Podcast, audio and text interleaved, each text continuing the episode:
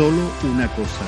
Mensaje de la palabra de Dios por el pastor Julián Esquinas en la Iglesia Evangélica Bautista de Córdoba, España.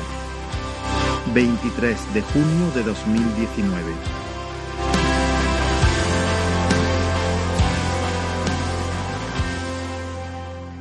Sea las circunstancias que estemos viviendo, Dios es bueno, siempre. Y aunque el mundo a nuestro alrededor parece que se viene abajo, los fundamentos son destruidos, la maldad aumenta, pero el Señor está en los cielos, el Señor tiene en los cielos su trono, Él es soberano y Él está en control de toda la historia. Si el Hijo de Dios se mueve en base a esas verdades, a esas verdades que vienen aquí reveladas en la Escritura, el Hijo de Dios no se mueve en base a, los sentimientos, no se mueve en base a las modas, de lo que piensa la sociedad. El Hijo de Dios se mueve en base a lo que las Escrituras dicen. Y ahí está nuestro fundamento, ahí está nuestra fe, ahí está nuestra fuerza, y eso es lo que nos da la vida para la vida de Dios en nosotros, el Espíritu, el Espíritu para vivir la vida. Amén. Prioridades. Esa es una palabra muy utilizada hoy en nuestro tiempo. Todo el mundo habla de las prioridades, de lo importante que es establecer prioridades, ordenarlas bien. En medio de una sociedad frenética, alocada, que en un estilo de vida, ¿verdad?, rápido, ajetreado, de aquí para allá, nos vemos envueltas en miles de cosas y muchas veces sin tener claras cuáles son las prioridades y perdiendo el tiempo en cosas sin valor. De manera que la palabra prioridad está constantemente en boca, en boca de todos. Es muy importante establecer ese orden jerárquico de las cosas que son importantes y aquellas cosas que no son importantes. Se escriben libros sobre prioridades, cómo establecer prioridades. Incluso se pueden contratar a personas para que eh, establezcan las prioridades en tu vida, ordenen un poco tu, vida y o te entrenen, te enseñen a priorizar las cosas importantes. Esa es una gran necesidad en nuestro tiempo. Cuando hablamos de prioridad, entonces lo que queremos decir es aquello que es importante, aquello que es lo principal, aquello que es lo necesario. Si vamos a la etimología de esta palabra, prioridad, viene del latín prior. Prior significa antes, delante de, o que precede. Es decir, una prioridad es algo que precede a todo lo demás. Es aquello que se encuentra primero en comparación con otras cosas o con otras personas. Está por delante.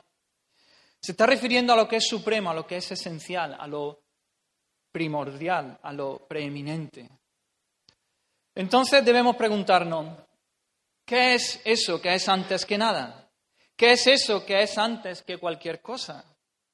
Antes que todo lo demás.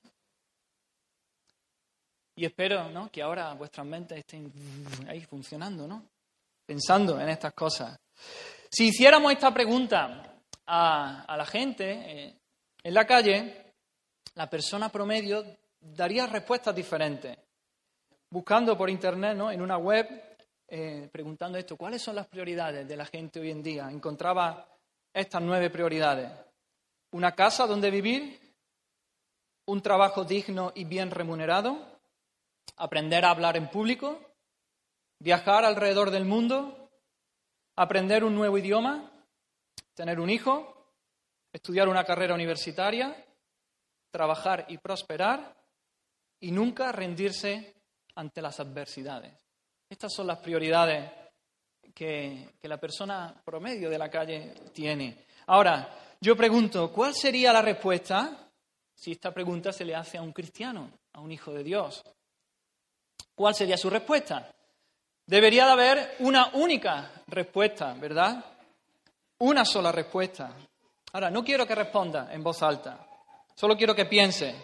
Si yo te dijera, escribe en un pedazo de papel cuál es la prioridad número uno para tu vida como cristiano. ¿Cuál es? ¿Cuál es esa prioridad? ¿Qué escribiría? ¿Qué cosa va en el número uno? ¿Qué va antes de todo lo demás? No son dos cosas, no son tres cosas es solo una. No te estoy preguntando cuáles son tus prioridades, te estoy preguntando cuál es la prioridad con mayúscula. La prioridad, una, solo una. Abramos nuestras Biblias, hermanos, en Lucas capítulo 10. Lucas capítulo 10, versículos del 38 al 42.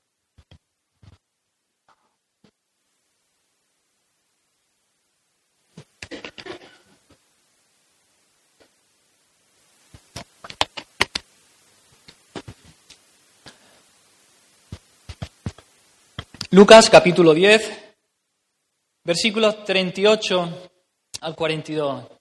Aquí tenemos el relato de, Marta y María, tan conocido. Dice así la palabra del Señor. Aconteció que yendo de camino entró en una aldea y una mujer llamada Marta le recibió en su casa. Esta tenía una hermana que se llamaba María, la cual sentándose a los pies de Jesús oía su palabra. Pero Marta se preocupaba con muchos quehaceres y acercándose dijo, Señor, ¿no te da cuidado que mi hermana me deje servir sola? Dile pues que me ayude. Respondiendo Jesús le dijo, Marta, Marta, afanada y turbada estás con muchas cosas, pero solo una cosa es necesaria, y María ha escogido la buena parte, la cual no le será quitada. Amén, hasta ahí. Tenemos aquí nuestro texto, dos personas, dos protagonistas, dos mujeres, dos hermanas, Marta y María, dos actitudes, dos maneras de comportarse, dos maneras de proceder muy distintas.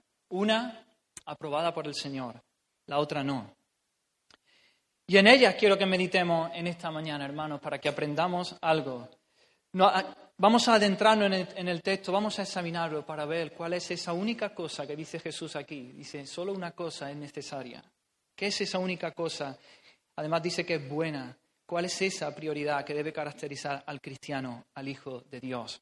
Así que vamos a comenzar examinando a Marta y luego pasaremos a, examinar la, actitud y el comportamiento de María. Así que empecemos con Marta. ¿Qué nos dice de Marta este texto? Lo primero que dice, dice una mujer llamada Marta. Por la manera que tiene de escribir parece que, que, que, todavía Jesús no conocía a Marta, ¿no? Porque dice una mujer llamada Marta, no dice su amiga, aunque sabemos más adelante que llegaron a ser grandes amigos de Jesús, ¿verdad? Marta, María, su hermano Lázaro, los tres hermanos, llegaron a ser amigos de Jesús, pero aquí parece que, que no la conocía. Y nos dice que le recibió en su casa. Esta es una primera característica de Marta, una característica loable, digna del elogio. Ella es hospitalaria. Ella abrió su casa para recibir a Jesús y a todos sus discípulos. Dice que le recibió en su casa. Es muy probable que Marta fuera la hermana mayor de los tres hermanos, porque siempre se le nombra en primer lugar. Y ella era la encargada de la casa como hermana mayor, ella era la ama de casa, la dueña, la anfitriona. Y dice, le recibió en su casa. Esa palabra, ese verbo, recibir, en el griego, en el original, tiene el sentido de abrazar, acoger con gusto.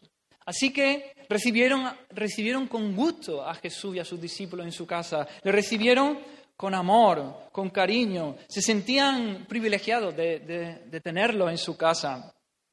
Seguramente ellos también habían creído ya en Jesús, seguramente habían escuchado el Evangelio por algún discípulo, luego lo veremos más adelante, y ellos ya habían creído en Jesús y lo recibieron en casa alegremente, abrieron su casa con hospitalidad y ese es un sello de esta familia, es un sello en la vida de Marta muy importante. Ella es una anfitriona meticulosa, quiere que todo esté perfecto, que todo esté preparado para su Señor, para Jesús. Y esto es algo positivo a resaltar de Marta. Esto es algo a elogiar. Vemos que toda la cultura en, Oriente Próximo, toda la cultura de la Biblia, que, estaba centrada en ese ámbito, este es un valor muy importante, la hospitalidad es un valor muy importante. Existía un gran temor a deshonrar a un huésped. Cuando uno venía a tu casa, le daba lo mejor. Había temor a, deshonrarlo. imaginaron, especialmente en este momento, es Jesús, no es cualquier persona, es Jesús el que está en casa. Él no es cualquiera, Él es el Mesías. Él es el enviado de Dios. Ellas han creído eso. Él es Dios mismo, Él es el Hijo de Dios, el enviado. Él es la persona más importante en la nación de Israel. Él es la persona más importante en la historia de la humanidad y está allí, en su casa. Dios mismo viniendo a tu casa. Dios mismo es tu huésped. Pregúntate, ¿te preocuparías si tu casa está o no está recogida y ordenada? ¿Si está o no está limpia? ¿Podría distraerte la preocupación de cómo alimentar a todas esas personas? Jesús no viene solo, no se sabe con cuántas personas iría, pero mínimo 12, son 13 personas mínimo. En otro, otros relatos de los evangelios vemos que había más gente, había una multitud, había 70, había mujeres que servían a Jesús, era un grupo grande. ¿Te preocuparía? ¿Te estaría dando vuelta a la cabeza cuántos viajes tienen que hacerse al pozo para conseguir agua para tanta gente? Pues recuerda que no hay agua corriente, no hay frigorífico, horno, ni microondas, ni nada de eso. Así que Marta abre su casa, ella es hospitalaria y esto es algo digno de elogiar. Es además, hermano, un mandato bíblico. Romanos 12:13 dice, compartiendo para las necesidades de los santos, practicando la hospitalidad. Primera de Pedro 4:9 dice, hospedaos los unos a los otros sin murmuraciones. Tito 2.5 dicen que las mujeres deben ser cuidadosas de su casa, como Marta lo era. Eh, Pablo le dice a Timoteo que le da unos requisitos de las viudas que la iglesia debía de poner en una lista para atender sus necesidades, no todas. Y uno de los requisitos era que hubiera practicado la hospitalidad, que hubiera lavado los pies de los santos, socorrido a los afligidos, practicado toda buena obra. Así que la devoción de Marta en este sentido es encomiable. Ella estaba obedeciendo un mandato bíblico que es agradable al Señor y lo estaba haciendo para el Señor, el huésped de los huéspedes, el invitado de los invitados. Pero no solo ella, era hospitalaria, ella era creyente, como ya hemos dicho, ella creía en el Señor. ¿Cómo sabemos esto? Pues dice nuestro texto, versículo 40, dice, acercándose, le dijo, Señor. Le dijo Señor, no le dijo rabío, no le dijo, le dijo Señor, curios. En algún momento ella había abrazado la verdad de que Jesús era el Señor, de que Jesús era el Mesías, el, el, enviado de Dios. No sabemos cómo le llegó el Evangelio a ella, pero es evidente que conocían a Jesús, que habían abrazado la fe. Quizás eh, en ese mismo capítulo de Lucas antes vemos cuando Jesús envía a los setenta y los envía de dos en dos a predicar el Evangelio. Quizás dos de esos discípulos llegaron a Betania, predicaron el reino, que el reino de Dios se había acercado y, y, y ellas creyeron en él. Y por eso cuando Jesús se encaminaba, él iba dirección a Jerusalén ya, al llegar a Betania, ¿a dónde iban a ir? A la casa de Marta y de María. Recordamos también las instrucciones que Jesús les dio a esos setenta. Les dijo, en cualquier casa donde entréis, primeramente decid paz sea esta casa, y si hubiera allí algún hijo de paz, vuestra paz reposará sobre él, y si no, volverá a vosotros. Y posad en aquella misma casa, comiendo y bebiendo lo que os den, porque el obrero es digno de su salario. No os paséis de casa en casa. Quizá ellos fueron acogidos en esa casa y Jesús ahora vuelve allí.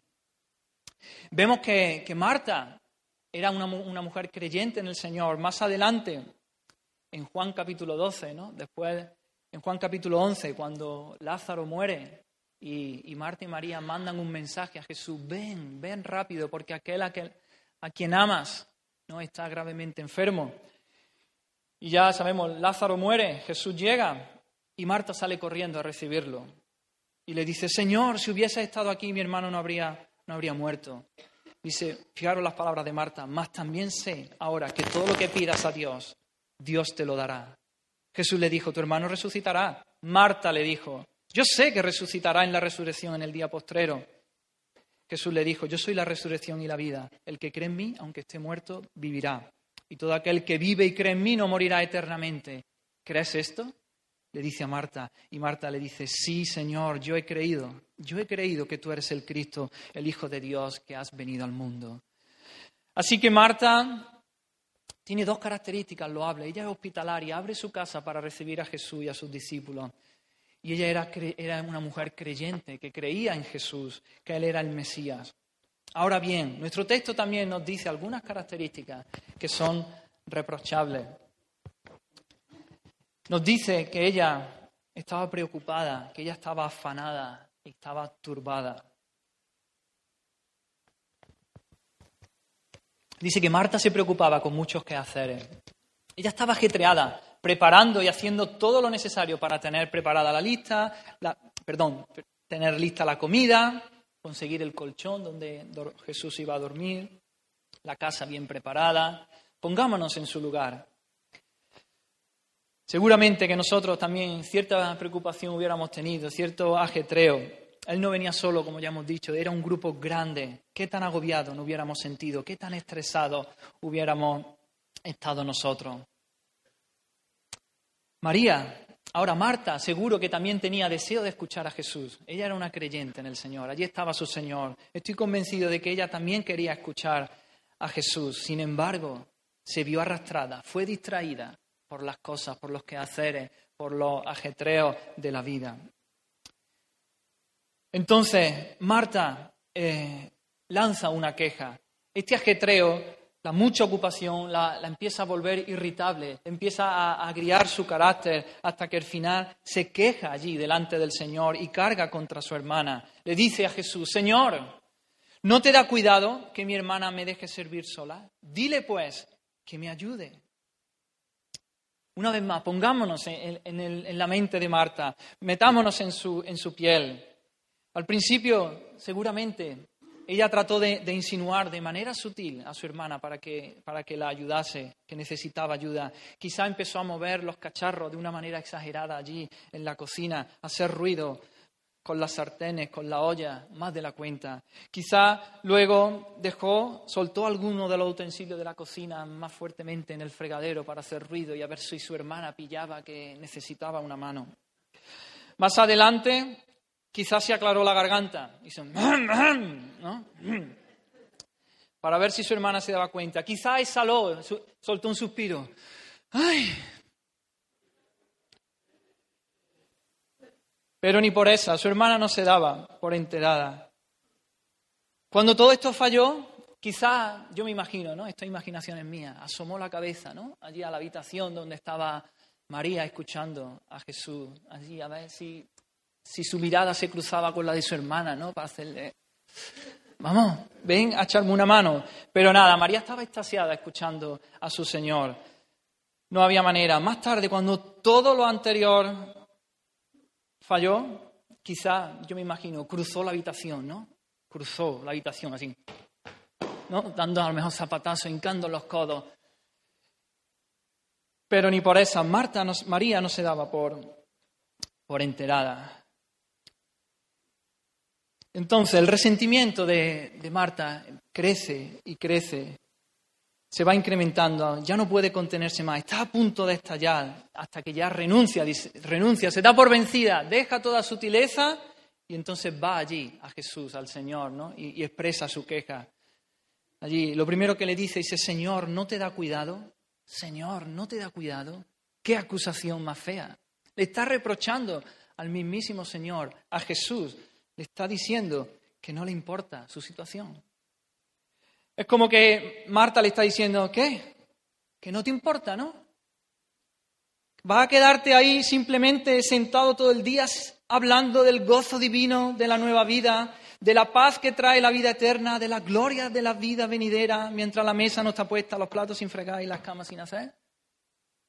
Está, le está reprochando a, Jesús, Marta le está diciendo, no te da cuidado, es decir, no te importa, Señor, hay otras cosas que ella entiende que son más importantes.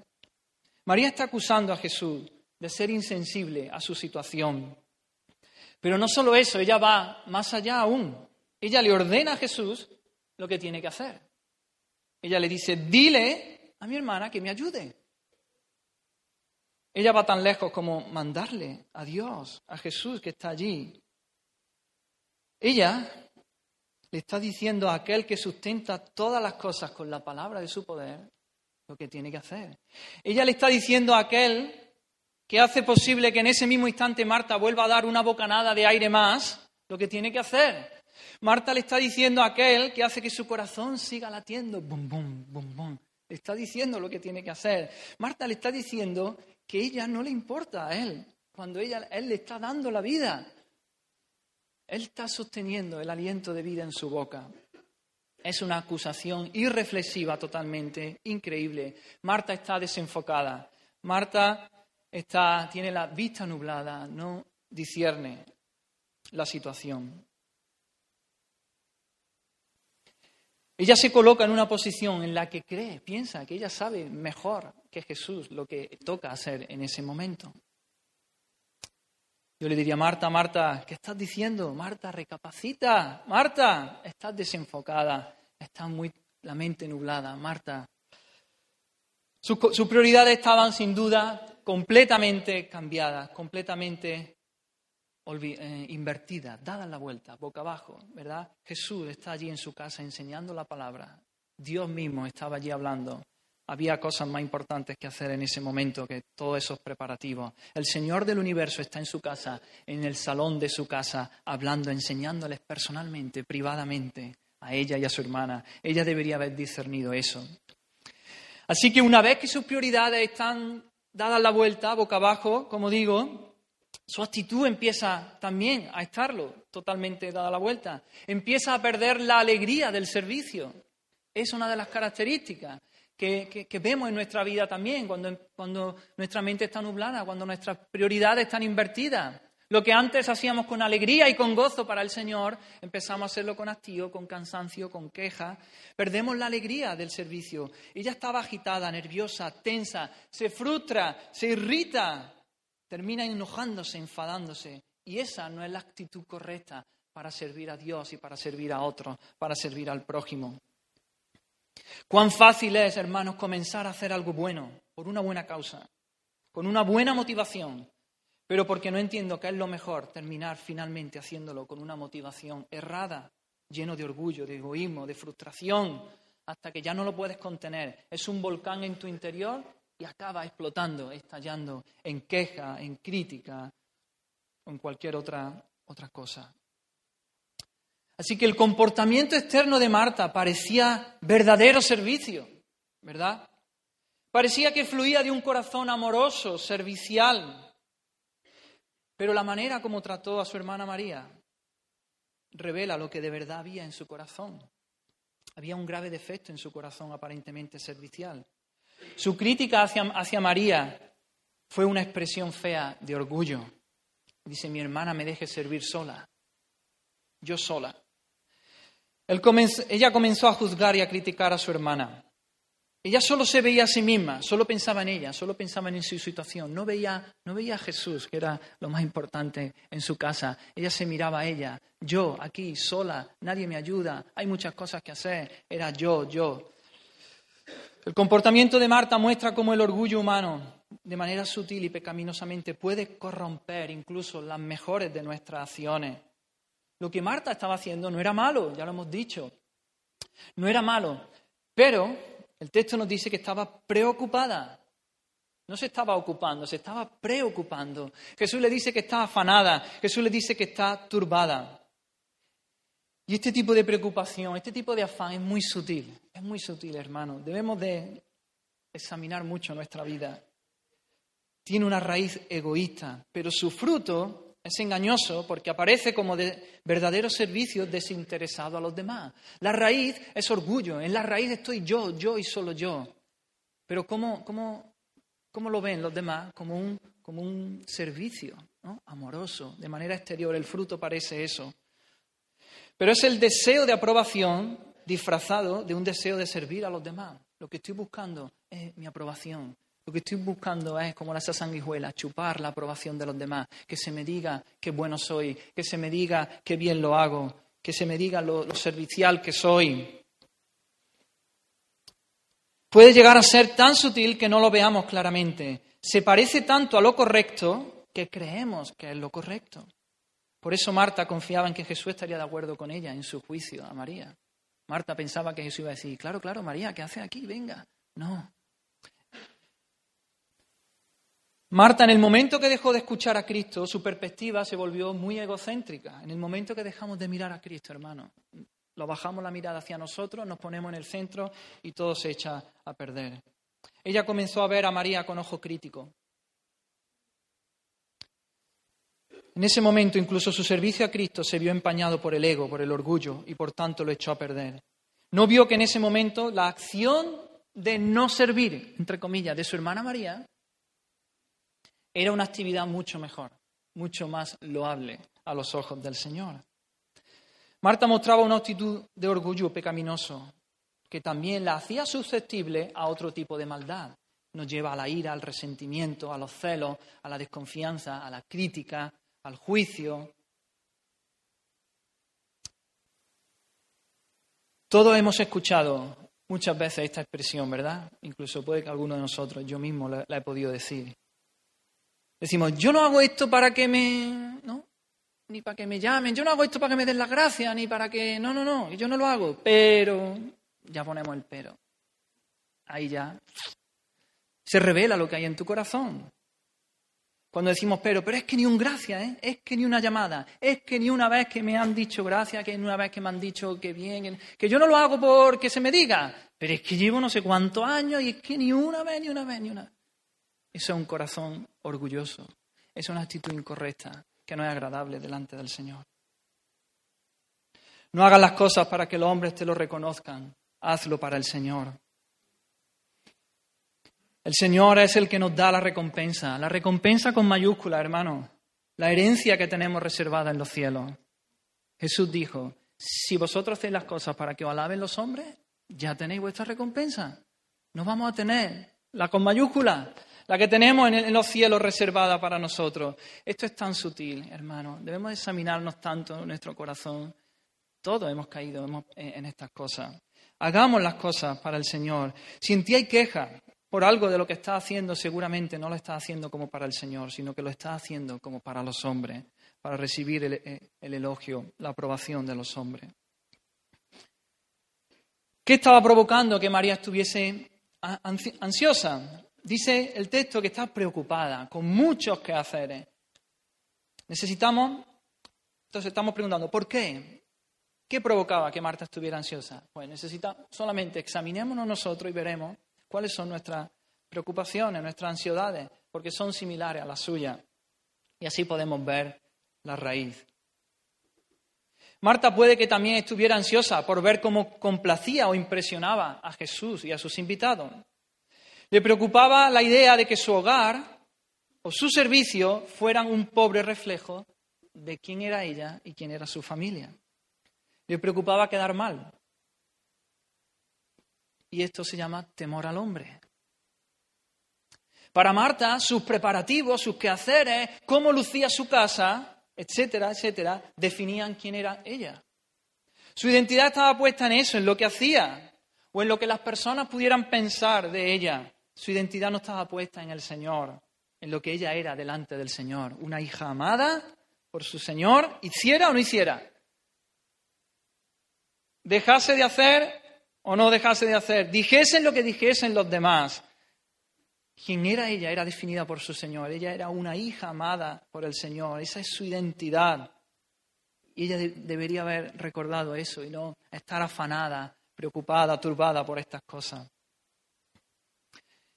Colosenses 3, 23, 24 dice, todo lo que hagáis, no lo sabemos muy bien el versículo, pero ya te digo, debemos de ponerlo en práctica, debemos de examinar nuestra vida. Todo lo que hagáis, hacedlo de corazón, como para el Señor y no para los hombres. No lo sabemos de memoria. Sabiendo que del Señor recibiréis la recompensa, con mayúscula, de la herencia, porque a Cristo el Señor servís. Hermano, esa es la actitud. Sirve al Señor. Da igual que te reconozcan o que no te reconozcan. Ahora bien, dicho esto, creo que tampoco hubiera sido correcto, imaginémonos, que las dos hermanas, que Marta y María, se sientan a los pies de Jesús, se ponen a escuchar allí la palabra y cuando llega la hora de la comida, cuando llega la hora de acostarse, nada estuviera preparado. No hubiera habido comida para Jesús, para sus discípulos, no hubiera estado preparado un sitio de dormir. Esto hubiera sido reprochable también. El Señor, yo creo que lo hubiera reprochado esa actitud también. Recordáis, Jesús en, otra, en otro momento entró en casa de un fariseo y entró una mujer de mala reputación y empezó allí a regar sus pies y demás. Y Jesús, y Jesús le dice a este fariseo, entré en tu casa y no me diste agua para mis pies. Sigue hablando, ¿no? Dice, no me diste beso, no ungiste mi cabeza, ¿no? Pero la mujer que había entrado había besado sus pies, había ungido su, su, su cabeza, le había dado besos. Yo entiendo por el contexto que ahora que todo estaba preparado. Quizás previamente María había trabajado y ayudado a Marta en los preparativos para recibir y atender al Señor, antes de ir a sentarse con el Maestro y escuchar sus palabras.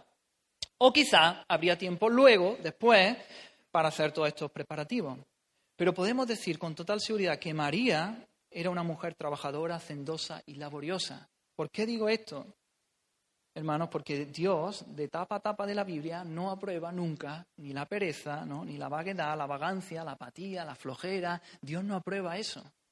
¿no? Imaginaros que María fuera perezosa y lo que hizo fue escaquearse del trabajo, de la casa. Dice, no, yo me siento aquí con Jesús y quedo muy bien, ¿no? Dios no hubiera aprobado, no hubiera elogiado la actitud de María. María seguramente era una mujer también esforzada, trabajadora, pero en ese momento estaba haciendo lo que tocaba. Marta no se estaba ocupando de las cosas, sino que se estaba preocupando. Ella estaba afanada, turbada, llena de ansiedad. Jesús dijo, Juan 6, 27, trabajad no por la comida que perece, sino por la comida que a vida eterna permanece, la cual el Hijo del Hombre os dará, porque a este señaló el Dios Padre. Ese es el principal trabajo, es el, trabajo primero que tenemos que hacer. Marta estaba ciega trabajando por el pan, por la comida que perece. Estaba preocupada por el pan que alimenta el cuerpo, mientras María estaba preocupada por el pan que alimenta el alma. Estaba, estaba allí con Jesús, el pan de vida. Jesús, el pan de vida. Así que vemos la progresión negativa, ¿no? Cuesta abajo de, de Marta. Y claro, empieza con irritación. Ella pierde el gozo del servicio, pierde la alegría, se irrita cada vez más pierde la alegría del gozo. Segundo, se queja ante Jesús. Tercero, acusa a Jesús de no hacer nada. En cuarto lugar, critica a su hermana Marta porque la está dejando servir sola. Y en quinto lugar, finalmente, le ordena al Señor, al Señor, al Señor no se le ordena, al Señor se le obedece, porque el Señor es el que ordena. Ella le ordena al Señor lo que tiene que hacer, dile que me ayude. Y claro, ante esto, pues Jesús la reprende. Jesús, versículos 41 y 42, allí la reprende, le dice, Marta, Marta. Pero vemos que Jesús podría, habría, podría haberla reprendido de una manera severa, pero no lo hace, lo hace de una manera muy amorosa.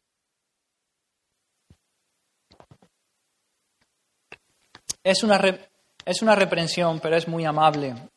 Eh, él repite su nombre, le dice Marta, Marta, y en esas palabras podemos ver eh, ese cariño, ese amor, ese afecto que Jesús sentía por, esta familia, por, por Marta y por María.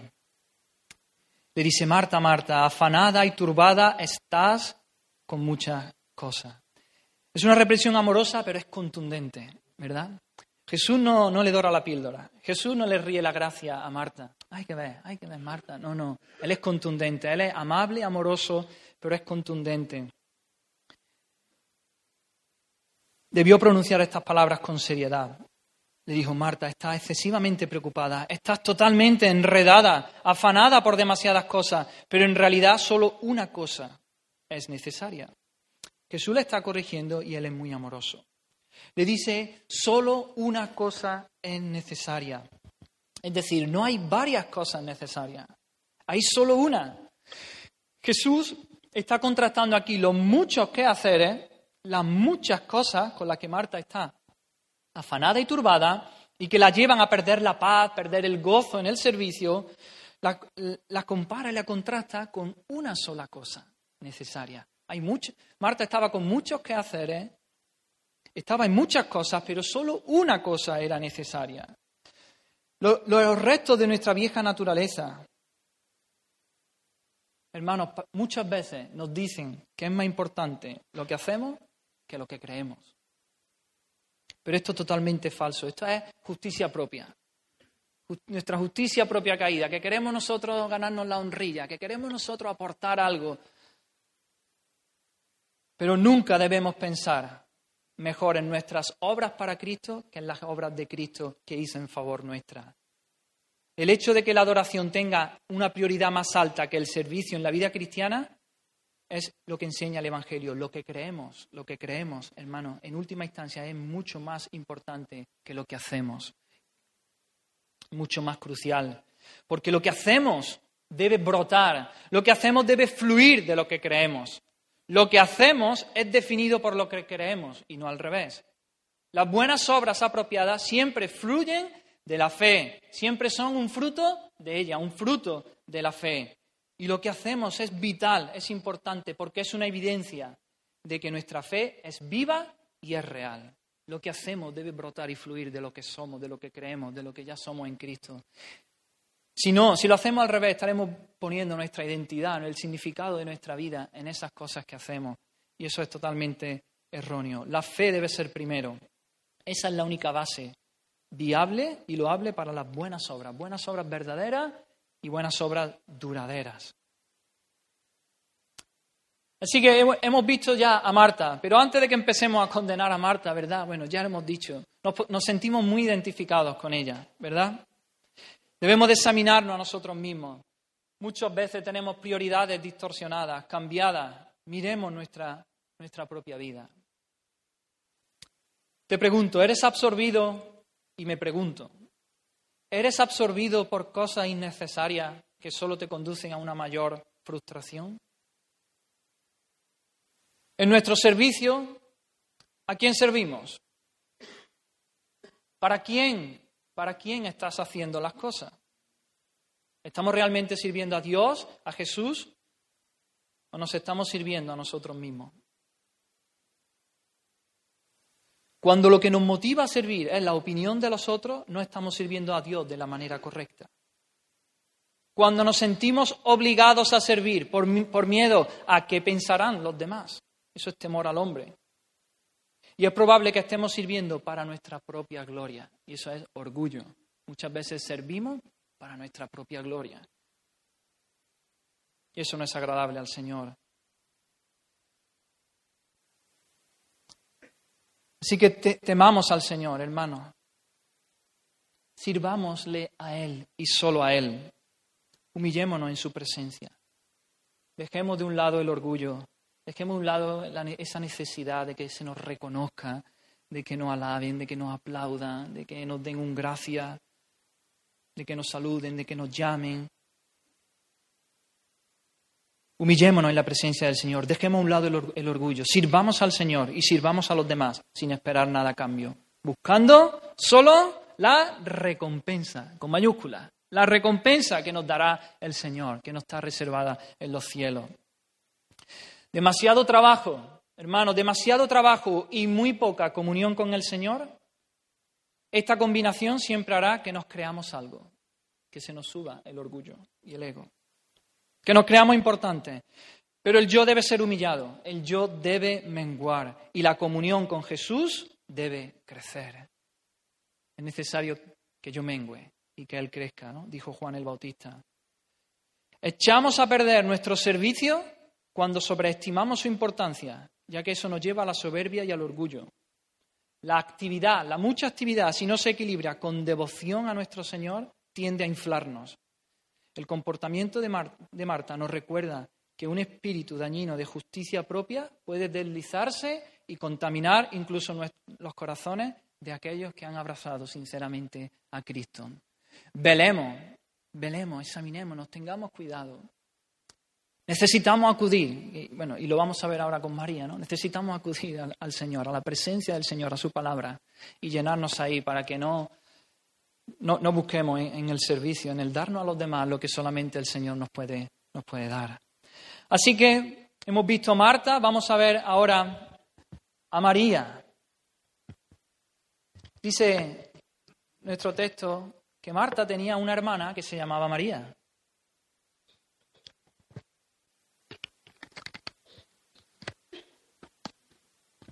Lucas no se detiene mucho en el personaje de María, si os dais cuenta. En los versículos que hemos leído, casi todos los versículos está hablando de Marta.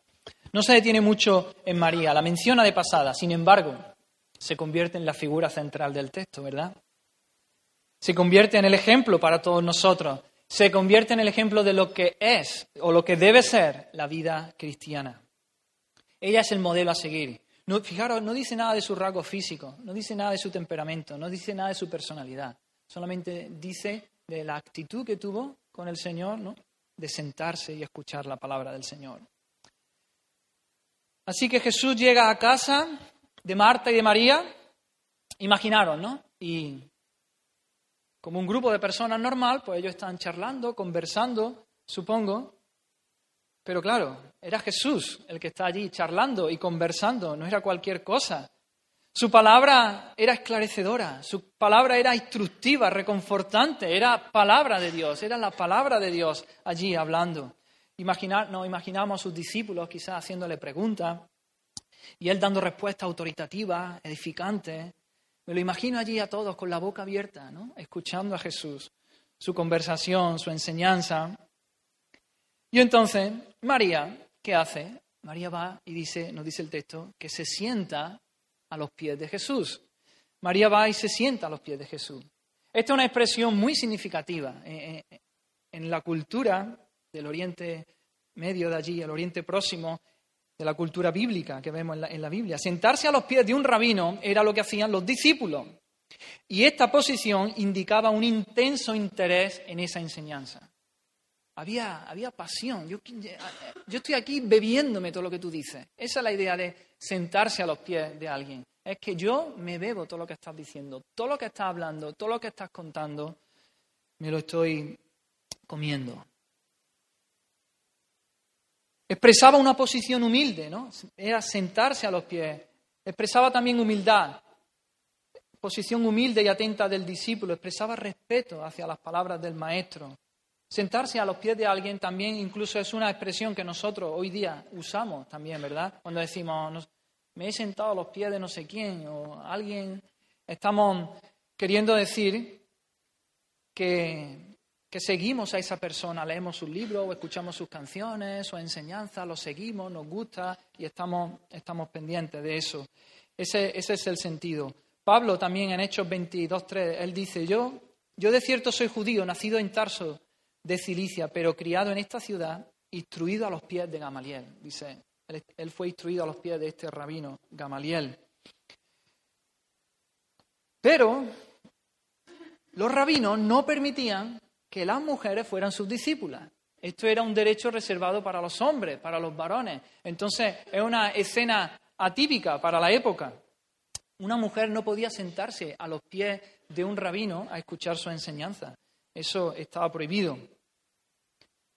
Era, ya, como ya digo, reservado algo para, para los hombres. Las mujeres sí podían aprender, pero debían de sentarse a la espalda del rabino o en la zona de las mujeres pero estar a sus pies le estaba prohibido. Sin embargo, ella tenía tal hambre por escuchar la palabra del Señor, tenía tal amor por su Señor que le dio igual las convenciones sociales, ella fue y se sentó allí a los pies de Jesús.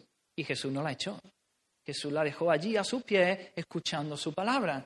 Esto es muy, muy radical, muy contracultural para, para esa época. Ella pensó a los pies, cuanto más cerca, mejor estaba fascinada allí, ya digo, como digo, bebiéndose la enseñanza del Maestro de Jesús. Entonces, allí, sentada a los pies, dice que oía su palabra. No solo estaba allí sentada, sino que oía su palabra. Jesús vino, ¿a qué vino Jesús a este mundo? Jesús vino a enseñar, Jesús vino a predicar, que el reino de Dios se había acercado. Él vino a enseñar, a predicar, no vino a otra cosa y finalmente, claro, estaba a morir en la cruz. Pero su, ministerio en esta tierra era de enseñanza, de predicación. Y cuando llegó a casa de Marta y María, ¿qué hizo? Enseñar la palabra, predicar el Evangelio. Y allí María se sentó a escuchar la palabra de Dios. Ella estaba allí sentada, escuchando, recibiendo con todo su corazón las palabras de Jesús. Nunca, hermanos, y esto es tan importante, escuchar la palabra del Señor, sentarnos a los pies de Jesús y escuchar la palabra del Señor. Nunca, nunca, nunca, nunca enfatizaremos demasiado la importancia de la palabra de Dios en la vida del creyente, en la vida del Hijo de Dios. Oh, hermano, es tan importante, nunca sobreenfatizaremos eso. Es tan importante que cada día vayamos a la palabra del Señor, nos sentemos a los pies de Jesús y nos bebamos su enseñanza, nos bebamos su palabra. Siempre nos quedaremos cortos. Es tan importante la palabra de Dios.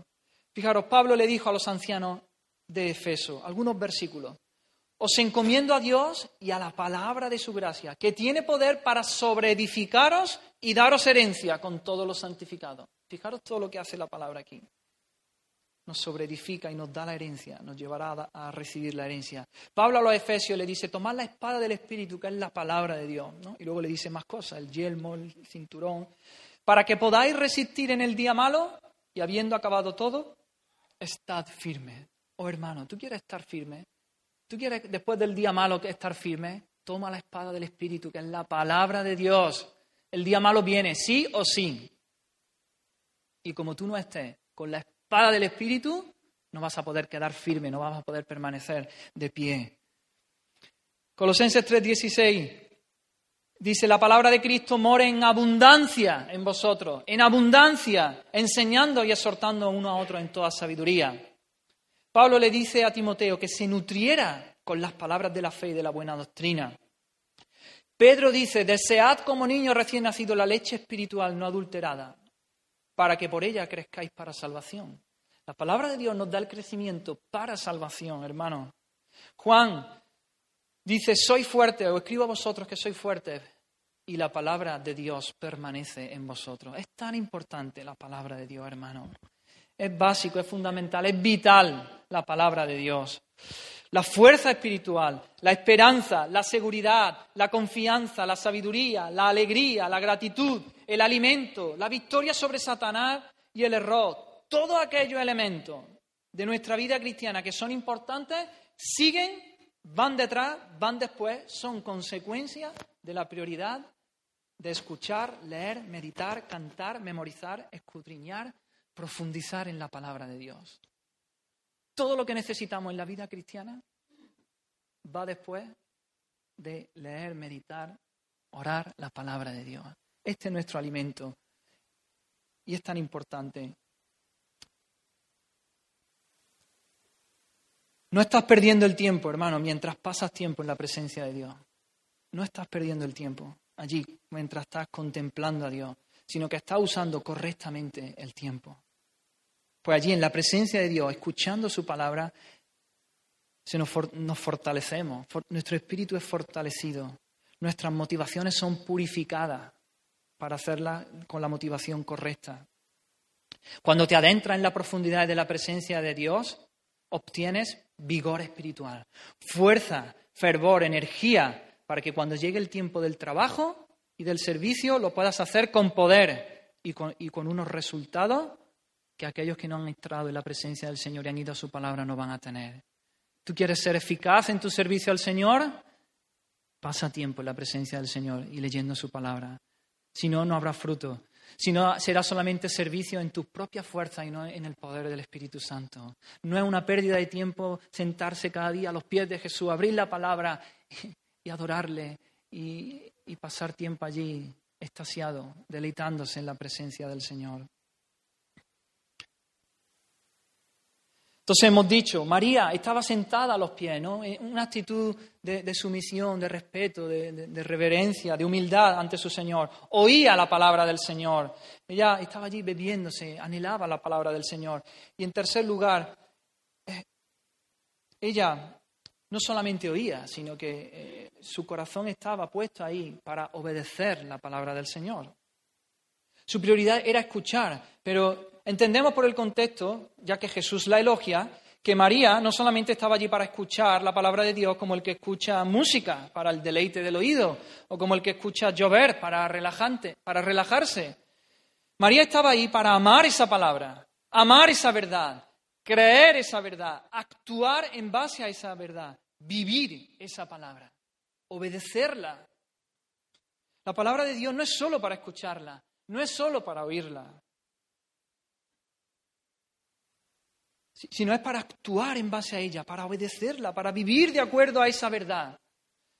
Si tú te quedas aquí y escuchas solamente la palabra del Señor, pero ahora vas a tu casa durante la semana y no la vives, ¿de qué te sirve? No sirve de nada. La palabra de Dios es para vivirla, para ponerla en práctica, para obedecerla. Jesús dijo, Lucas 6:47, todo aquel que viene a mí y oye mis palabras, dice, y las hace, fijaros, y las hace, no solamente las oye. Jesús sigue diciendo, es como aquel que edifica su casa sobre la roca. Y el versículo anterior, el versículo 46, dice, ¿por qué me llamáis Señor, Señor, y no hacéis lo que os digo? La palabra de Dios es para hacerla. No le llames Señor si no obedeces, si no haces su palabra. No es solo para escucharla. Decir que Jesús es Señor no es suficiente. Solamente escuchar la palabra no es suficiente. Hay que actuar en base a esa palabra. Hay que ponerla por obra. Esos son los verdaderos discípulos de Jesús, los que obedecen la palabra de Dios. Mucha gente dice, Señor, Señor, Señor, yo creo, creo, creo. Pero luego su prioridad no está en escuchar a Jesús, en conocer su palabra, o quizás si la escuchan y la conocen, puedes tener tu mente llena de conocimiento bíblico y saberte versículos, pero si no la obedeces, de nada sirve. En otra ocasión, en el capítulo 8 de Lucas, la madre y los hermanos de Jesús, ¿recordáis? Van buscándolo. La casa estaba a tope, hasta los topes, no pueden acceder a Jesús. Y entonces uno les dan el recado a Jesús. Jesús, tu madre y tus hermanos están fuera y quieren verte. Y Jesús dice, mi madre y mis hermanos son los que oyen la palabra de Dios y la hacen. Y la hacen. ¿Cómo puedes reconocer a un verdadero creyente? Pues escucha la palabra de Dios, pero no se queda ahí, la hace. Más adelante, Lucas 11, alguien entre la multitud también grita, bienaventurado el vientre que te trajo y los senos que mamaste. Y Jesús dice, antes bienaventurado, es decir, mucho más bienaventurado, son los que oyen la palabra de Dios y la guardan, y la guardan. No es suficiente con escuchar la palabra de Dios, necesitamos ponerla por obra, necesitamos vivirla, guardarla, atesorarla en nuestros corazones, obedecerla. Ante esta actitud, Jesús elogia a, María, Jesús elogia la actitud de María. Y él dice, le, dice a Marta, solo una cosa es necesaria y María ha escogido la buena parte, la cual no le será quitada. Ahí está el elogio, ¿no? En las palabras que Jesús le dice a Marta. Jesús dice, solo una cosa es necesaria, solo una cosa. Fijaros que no dice muchas cosas son necesarias, sino solo una. Una sola cosa es necesaria. David eh, el salmista en el Antiguo Testamento ya había entendido esto. Él dice, Salmo 27.4, una cosa, una cosa he demandado a Jehová y esta buscaré. Que esté yo en la casa de Jehová todos los días de mi vida para contemplar la hermosura de Jehová y para inquirir en su templo. Eso estaba haciendo María allí en el salón de su casa, impresionante. Pablo también en el Nuevo Testamento, Filipenses 3, 13, 14, dice, una cosa hago, una cosa hago, olvidando ciertamente lo que queda atrás y extendiéndome a lo que está delante, prosigo a la meta, al premio del supremo llamamiento de Dios en Cristo Jesús. La única prioridad de Pablo era ganar a Cristo, ser hallado en Él, conocerle y así, de esta manera, conformarse a su semejanza, ser, ser como Él. Y aquí Jesús le dice lo mismo, ¿no? Dice, solo una cosa es necesaria, solo una cosa. En el antiguo, David en el Antiguo Testamento no fue el único que entendió que había una sola prioridad. También Pablo en el Nuevo Testamento entendió que había una sola cosa importante. Pero no solo eso, aquí nuestro Señor nos dice que hay solamente una cosa necesaria, hay solo una cosa prioritaria. Fijaros que Proverbios 6 dice que hay seis cosas que aborrece Jehová, aún siete, ¿no? Hay muchas cosas que aborrece Jehová, pero la necesaria es una, una solo. Esto es muy útil, muy útil para nosotros, se reduce a uno. David nos dice que conocer al Señor, contemplar su rostro, que es lo mismo, esa es la única cosa necesaria. ¿Para qué? Pues Pablo nos dice para llegar a ser como Él. ¿Y cómo? Pues sentándose cada día a sus pies y escuchando su palabra, que es lo que nos dice el Señor. Es muy simple y sencillo, nada complejo, todo se reduce a una cosa, hermano, una sola cosa, la única prioridad del cristiano, que es intimidad con Dios, adoración, comunión con Dios, sentarse a escuchar su voz. Si perdemos de vista esta única cosa necesaria, lo perdemos todo. Nos desenfocamos totalmente en nuestra vida cristiana. Perdemos la fuerza y el vigor espiritual para vivir la vida cristiana, la vida abundante que Dios tiene para nosotros, que la vida abundante que Dios ha preparado para nosotros. Te estás perdiendo un derecho, un privilegio que es para los hijos de Dios. Pero necesitas alimentarte, necesitas beber, ir a la presencia de Dios cada día, llenarte allí.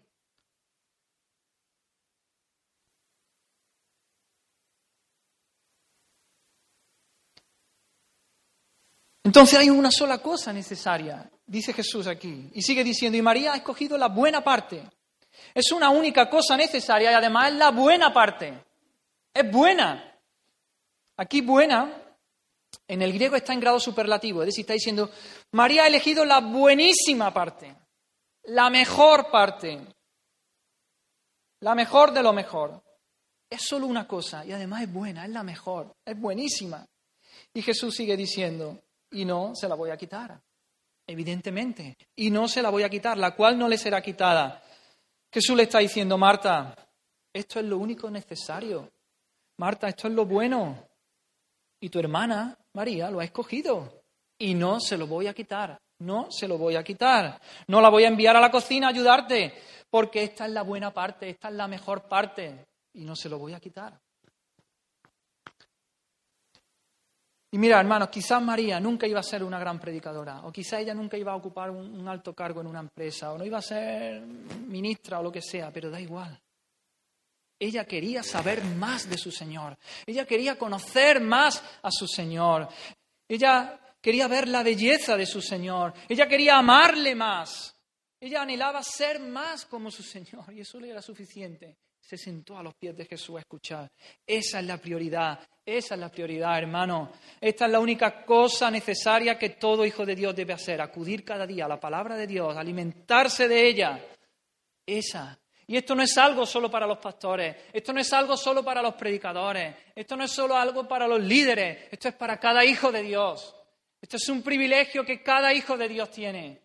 Entrar a la presencia del Santísimo, por la sangre del Cordero de Cristo, entrar a la presencia del Rey de Reyes, del Señor de Señores y disfrutar de comunión con Él, de nuestro Padre, de nuestro Papi.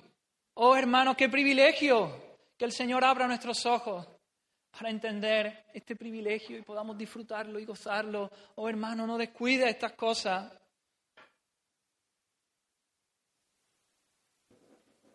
Esto debe ser el aire que respira el cristiano. Esto debe ser la comida de cada día del Hijo de Dios.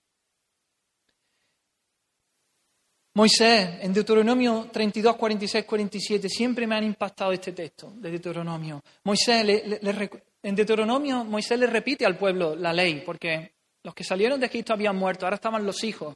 Y entonces, antes de entrar a la tierra prometida, le repite la ley. Y le dice Moisés, aplicad vuestro corazón a todas las palabras que yo testifico hoy, para que las mandéis a vuestros hijos a fin de que las cuiden, a fin de que cuiden de cumplir todas las palabras de esta ley. Cumplir todas las palabras de esta ley. Y fijaros, esto es lo que quiero enfatizar. Porque no es cosa vana. Porque no es cosa vana. Es vuestra vida. Es vuestra vida. Oh hermano, ir a la palabra de Dios cada día a la presencia de Dios y adorarle y estar allí, eso es tu vida. Si no te mueres, eso es tu vida. Tu espíritu se muere. Se te ponen boca abajo las prioridades.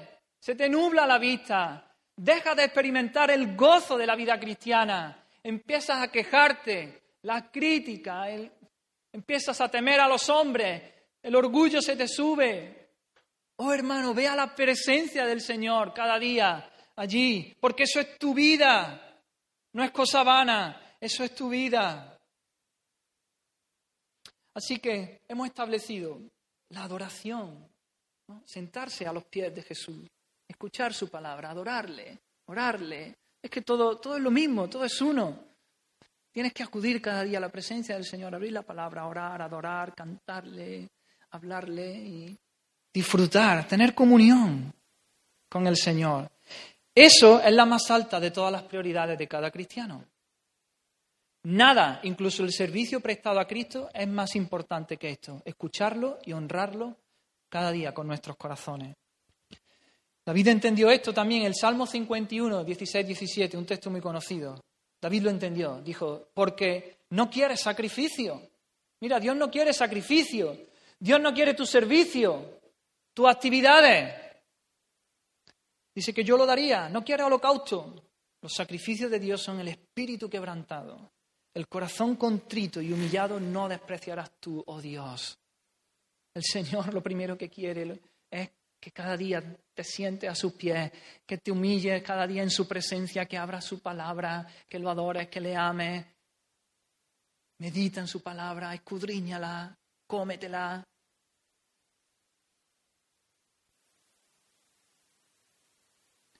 Es un peligro que nos preocupemos tanto por hacer cosas para Él, para Dios, que comencemos a dejar de escucharlo y de recordar lo que Él ha hecho por nosotros. Nunca permita que tu servicio a Cristo excluya tu adoración a Él. Nunca permita que tu servicio a Cristo excluya tu adoración a Él. Si no tienes tiempo para estar con el Señor, deja cosas. Tienes muchas cosas. Si en tu vida tú, te es imposible encontrar un hueco para estar en la presencia del Señor, tus prioridades están boca abajo. Tienes que dejar cosas. Debemos velar, debemos estar atentos y alerta en nuestra vida espiritual, porque podemos distraernos con aquellas cosas que no son necesarias y dejemos a un lado lo que es vital, lo que es fundamental. Debemos de tener cuidado que el trabajo, la familia, el ocio, el entretenimiento, cosas buenas, cosas buenas en su justo lugar, nos priven, nos hagan apartarnos de lo necesario, de la única cosa necesaria, que es acudir, como ya he dicho, al Señor cada día. Nunca, nunca, nunca, hermano, estas cosas deben reemplazar la clara prioridad que este texto nos enseña, de alimentarnos de la palabra de Dios, adorarlo, mostrar devoción cada día, comunión con Dios. De ahí es de donde debe fluir todo lo demás en nuestra vida. Sal de ahí, de la presencia del Señor, lleno del Señor, y sal a servir, a dar a, los demás.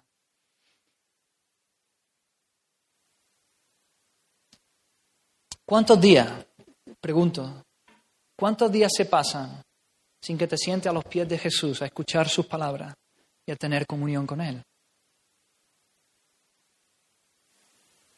¿Cuántos días se pasan en los que el trabajo te sobreocupa y no tienes comunión con Jesús? ¿Cuántos días se pasan en los que el trabajo, las tareas del hogar, los niños, etcétera, etcétera, te turban y descuidas tu relación con Dios? ¿Cuántos días se pasan en los que sí tienes tiempo para tus aficiones, para tus hobbies, pero no para el Señor? ¿Cuántos días pasan en los que te afanas por las cosas secundarias y dejas lo principal? ¿Cuántos días se pasan en los que sí tienes tiempo para ver una película o ver tu serie favorita o el partido de fútbol, pero no para sentarte a los pies de Jesús y escuchar su palabra?